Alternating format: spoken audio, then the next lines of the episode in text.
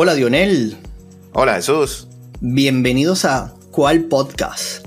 Este podcast.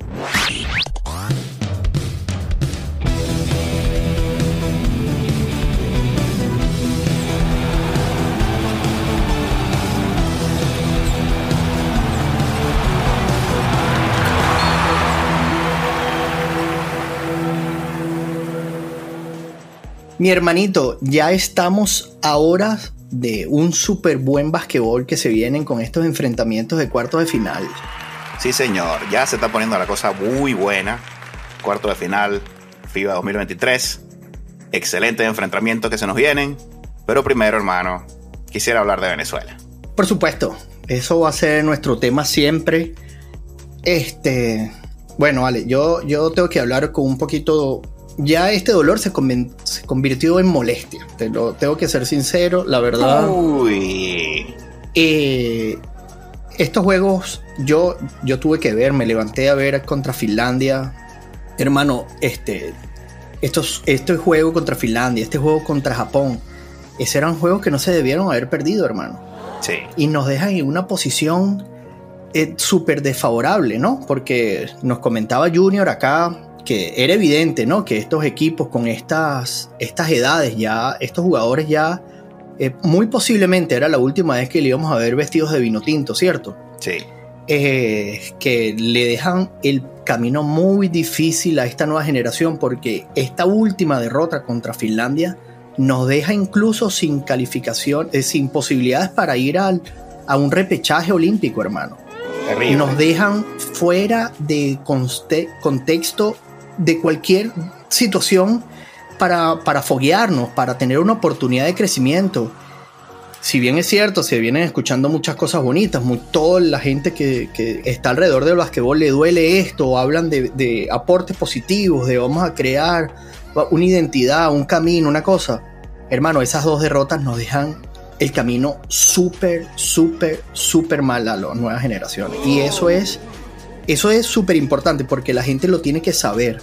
Eh, hablabas tú al comienzo de lo que había pasado con Argentina, ¿no? Que, que haberse quedado allí eh, le iba a afectar muchísimo. ahora nosotros estamos en la misma posición y, vemos equipos como Dominicana, como República, eh, como Puerto Rico, que, jugaron un excelente basquetbol, que consiguieron la manera de, de, transmitir en vivo, en señal abierta, estos juegos y Junior reclamaba en su Twitter que nosotros en Venezuela no pudieron disfrutar de eso. Entonces, oye, el, concepto, el, speech, todo esto tiene que ser consecuente. Si vamos a trabajar por ello, tenemos que hacerlo todo para que esto sea visible para todos. Hermano, pero no ganamos ni un juego, ni uno. ¿Cómo pretendemos estar compitiendo en algo si no, ganamos, no le ganamos a nadie, literalmente? Hermano, y más que, que, es destacable, hay que decirlo, ¿no? Jugamos, jugamos muy mal, no supimos cerrar partidos. Totalmente de acuerdo. No hay piernas. Sí, tú mencionaste, hubo, hubo lesiones importantes, pero estas lesiones fueron consecuencia también del desgaste físico. Este era un caballero de 37 años que lo estaba dando todo. Super Ratón postea una foto en su Instagram allí dando las gracias, ¿no? Pero e, esto, el no cerrar los partidos, el no tener ese jugador clutch, este líder en el equipo que grite cuando estábamos el juego por uno, por dos puntos, que se nos escaparon esas, esas dos victorias porque no supimos cerrar los juegos. Hermano, yo veía, es que no jugamos a nada, Dionel. Ese juego contra Finlandia fue una caimanera, hermano. En serio, con todo el respeto de estos jugadores, yo recordaba estábamos haciendo memoria cuando conversábamos con Junior de, de, cómo le ganaron ese último partido a Canadá en el 2015 en México. Hermano, ahí jugábamos basquetbol, teníamos una identidad, sabíamos defender, había un cerco rebotador. Jugábamos lo básico del basquetbol y explotábamos nuestra velocidad, esa, esa, esas asistencias al, al jugador que tuviera la mejor posesión para tirar el balón en este partido fue terrible. Y este es mi comentario muy personal y no, no estoy convencido de otra cosa, pero es lo que siento. Parecía que a estos jugadores no le dolía perder estos juegos, hermano. Bueno, hermano, era un partido revancha contra Japón de alguna manera. Para limpiar la cara de lo que hizo Venezuela con Cabo Verde, que no pudieron ganar, no pudieron cerrar el partido Y era ahora como Venezuela tenía que venir y responder aquí. Lucharla y ganar. Y bueno, no sucedió. Y entonces ya tú dices, no quieren ganar. Y, y, parte de cuando yo hablaba de que no quieren pelear el rebote, porque se lo ganaba era en el piso, ahí ya tú puedes sacar esta conclusión y decir, bueno, si no querías agarrar el rebote en el piso, no quieres ganar ni siquiera un balón, pues mucho menos vas a querer ganar un partido. Es triste decirlo. Pero bueno, vamos a ver qué, qué, se viene. Me vi a, a, Super Ratón lesionado, hice un live, me conecté. Eh, decía él ahí en ese live, porque se le criticó muchísimo ahí, la gente comentaba que ¿dónde está el tamaño? Que necesitamos un jugador alto, que necesitamos gente eh, más alta que la que tenemos. Y decía él, pero ¿qué quieres que hagamos? Si la genética de nosotros es baja. y es cierto lo que dice él, ¿no? ¿Qué hago? Eh, le unimos tres personas, decía, cortamos tres y los pegamos y hacemos uno de 2 metros 15. No tenemos esa contextura en Venezuela. Tenemos que jugar con lo que tenemos. Pero es que eh, hay que corresponder las palabras de él. Hermano, este es el mismo equipo del año 2015. Tres jugadores más o menos. Era el mismo grupo en la misma esencia. Ellos no se encogieron, ¿entiendes? Y así fuimos campeones en América. Entonces, yo creo que aquí no hacía falta tamaño, aquí hacía falta ganas, no había identidad. Y yo creo que el gran responsable tiene que ser Fernando Duro, porque no supo explotar lo mejor de sus jugadores. No supo manejar la banca. Los jugadores, cuando yo veía a Carlis Ojos súper encendido, eh, estábamos viendo el juego y hablaban de una super primera mitad comparándolo con los números de Lucas. Y entonces el señor no abre con él en el tercer cuarto. Entonces, ¿cuál es el mensaje que estás mandando tú al equipo? Sí, muy difícil. Entonces, este señor yo creo que tiene que dar una rueda de prensa, tiene que hacerse responsable, porque eh, eh, ahí, mira, esto es en cualquier deporte. Cuando las cosas van bien y los equipos ganan, los jugadores lo están haciendo bien. Pero cuando está mal y se le ven las costuras, ahí hablamos de los entrenadores. Porque ahí es donde se hacen los entrenadores grandes, ¿cierto? Cuando, cuando las cosas no salen bien. Es allí donde tú tienes que aceptar eh, la responsabilidad de, lo que está pasando. Sí, claro, el, deporte es así, es injusto porque el deporte siempre es resultadista. Diga lo que se diga. Es así, los resultados y favorecen al equipo y cuando las cosas mal, van mal hay uno solo. Claro que sí. Siempre es uno solo el señalado. Vimos la temporada de los Yankees y hemos hablado mil veces acá y hablamos de una sola persona. ¿Entiendes? Sí. Entonces, y es así en cualquier deporte. Puede ser injusto como lo es el deporte, como es la vida, como lo es todo, pero son las responsabilidades. Es más fácil despedir a una persona y sacudir eh, eh, un camerino a deshacerte de 7 u 8 jugadores, ¿me explico? Hace falta sacudir, hermano, porque no ganamos ni un juego, hermano. ni el equipo blanco, ni el equipo 1, ni, no ganamos nada. Sí. Y no se puede, porque se supone que tenemos baloncesto de clase mundial. Lo dijimos siempre, eso era. Y bueno, la verdad, gracias, de verdad, gracias por todas las alegrías. Hablamos siempre que esta es la vino tinto, que, que en la que confiábamos, en que podíamos tener algo. Y bueno, nos vamos con este terrible sabor de boca porque, porque lo que se viene es más feo de la actuación que acabamos de hacer. Eso sí te lo puedo decir. Bueno, y ahora hay que pasar la página con Venezuela. Ya, bueno, yo, últimos, ya, ya no hay que hacer más nada, ya yo espero, yo espero eh, responsablemente alguna opinión de Fernando Duró que, que, diga, que exponga, porque las ruedas de prensa también fueron un poco desalentadoras, hablando de que en un partido dice, bueno, pero es que ellos se prepararon para 40 minutos. Bueno, ¿y tú qué pensabas que íbamos a hacer nosotros? Ya va. ¿Ellos iban a jugar menos minutos? Eh, no, no lo sé, no entiendo el momento para 140 mil minutos, hermano. Por supuesto, si lo hemos dicho aquí cuando criticamos a la NBA. Usted tiene que estar preparado para 82 partidos, más todo el playoff, a 7 juegos. Si no, ¿para qué está compitiendo aquí, señor? Tienes una mentalidad perdedora. Entonces, por eso digo que eh, mucho de su responsabilidad tiene que ser de él. Fin. Bueno, hermano. Bueno, ya tenemos clasificado. Discúlpenos nuestra molestia, pero duele. Duele, duele, duele. Bueno, hermano, pero nos metemos ahora sí en la candela porque ya nos dieron un caramelito en ese partido Lituania-Estados Unidos de lo que puede ser los cuartos de final del Mundial. Sí, señor. Y destacable también lo de Canadá, ganándole al defensor campeón España. Juegazo, de los mejores que he visto. Y lo dejaron fuera. Yo quiero aquí, antes de que hablemos de los emparejamientos, yo quiero hablar de la paciencia y cuál ecuánime fue Jordi Fernández, el coach de Canadá. Este señor, como yo, no tiene pelos porque no sé cómo ese señor estaba tan tranquilo. El coach de España metido, se ganó técnicas. Eh, casualmente, el, que estaba, uno de los, de los eh, era, eh, hablaba español, era eh, panameño, si mal no recuerdo, y interactuó, peleó, discutió el juego entero y este señor, tranquilo, parecía que Canadá no enganchaba, no sacaba el partido, emparejaba y no sacaba la diferencia. Y siempre estuvo tranquilo y confiaba en lo que iba a hacer. Y las jugadas le salieron y dejaron afuera a España, mi hermano. Hermano, partido de vida o muerte contra el campeón defensor. Número uno del ranking mundial. Canadá está para grandes cosas, lo dije desde el comienzo. ¿No temblaron un poquito las piernas, hermano? Con aquella derrota ante Brasil. ¿Qué pasó allí? La magia de Brasil, bueno, la magia de Brasil, la verdad que fue un juego bastante atípico, 69 puntos contra 64, un partido rarísimo en todo sentido, porque el otro equipo tampoco pudo anotar mucho. Yo no sé si ah, hubo un poco de cansancio en ambos equipos, porque fue destacable el, juego de Brasil, pero, pero no jugaron mucho. O sea, 69 puntos, esto es bastante poquito a este nivel. Sí, yo pensé que se iban a quedar fuera porque España no estaba fácil. Pero sacaron el punto honor. Así fue. Shai Alexander con la bandera de capitán, digo yo. Muy bien por él. Y el peleón, y el peleón se calladito allí. se, ganó una, se ganó una técnica de juego difícil, juego rudo, digamos. Yo no lo vi. Tres triples clutch allí para empatar y pasar arriba.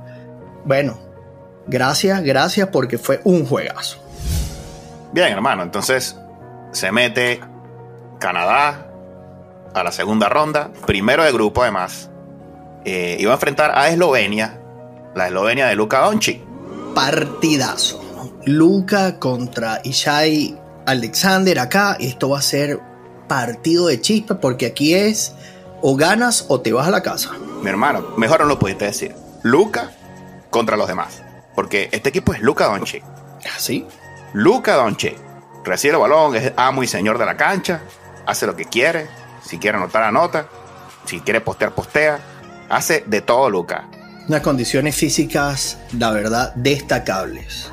Me imagino que vas a Canadá, pero bueno, quiero que me lo confirmes. Por supuesto que voy a Canadá. Lo dije desde el comienzo. Aquí tengo mis notas, quiénes eran los favoritos.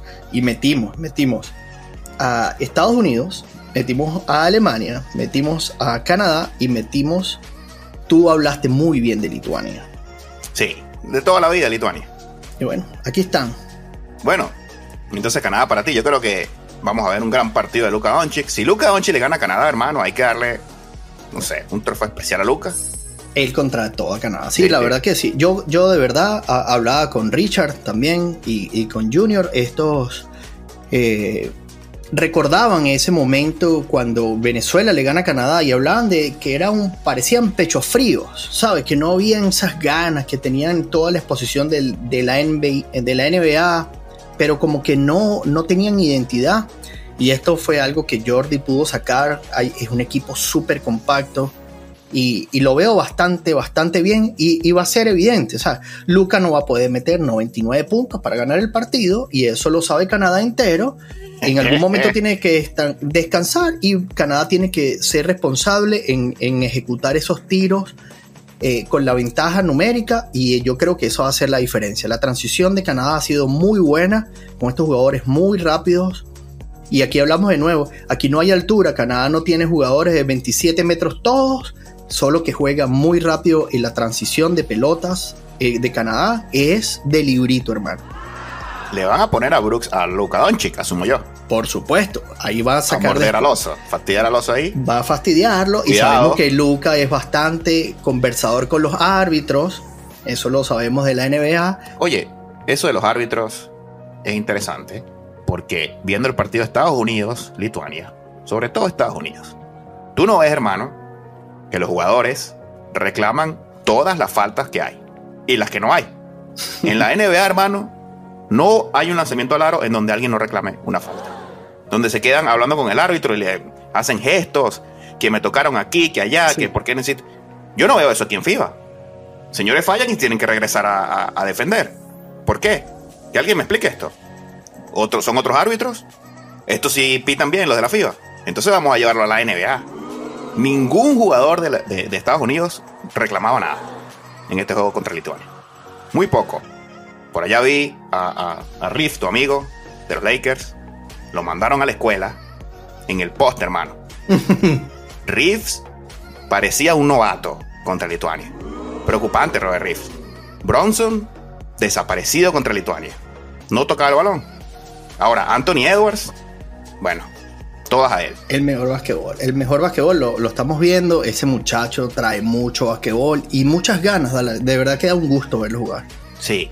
Récord, estuvo a dos puntos de un tal Kevin Durant como el máximo anotador por los Estados Unidos. O sea, estamos hablando de números enormes. Bueno, bueno, ¿qué te parece entre estos dos, no? Porque Lituania ahora clasificó primero por encima de Estados Unidos. Difícil lo de, los Estados Unidos clasificar segundo, ¿no? Sí, pero me puse a analizar porque el contrincante va a ser Italia, de los Estados Unidos. Es importante destacar esta llave. Eh, sí. Yo tengo que reconocer, yo no vi ningún juego de Italia. No pude ver, hora, el horario era, era prácticamente imposible. Y vi este, este juego tradicional eh, europeo de transiciones lentas, de muchos pases, de esperar el, jugador abierto en el triple. Va, a ser un juego interesante de ver porque aquí vamos a ver un juego en dos revoluciones completamente diferentes. Estados Unidos y Canadá con transiciones muy rápidas al, atacar el aro y vemos este, este basquetbol europeo de muchos pases en, el borde del perímetro esperando siempre la habilitación. Y, he sabido que es un poco complicado la adaptación de estos jugadores del NBA con el poste, con los tres segundos, como tienen que salir para ellos. Súper difícil. Y, pero, pero yo creo que acá, aquí la, la, clave de Care va a ser el que el, el equipo de los Estados Unidos sea paciente. Ellos van a jugar a transiciones lentas y posesiones largas. Y mientras los Estados Unidos van a tratar de hacer esto completamente cambiado, a, anotar en los primeros 8 o 10 segundos, yo creo que va a ser interesante quién, quién mantiene su estilo de juego. Porque algunos de los dos va a tener que cambiar, porque la dinámica es muy difícil mantenerla durante todo el partido. Pero quien sea fiel a lo que siguen jugando, yo creo que va a ser el campeón. El campeón no, va a ser el ganador de esta llave. Mira, hermano, por ahí hay una foto. Y sale. Yo creo que este es el Dream Team, pero de los técnicos. Oh, sí. Steve Kerr, Spolstra y Tyron Lue. Tyron Lue, que lo he dicho varias veces, pero voy a repetirlo, fue el que le dijo a LeBron aquella vez: Hey, silencio, aquí el que manda soy yo. Porque a LeBron le gusta mucho ser él el técnico.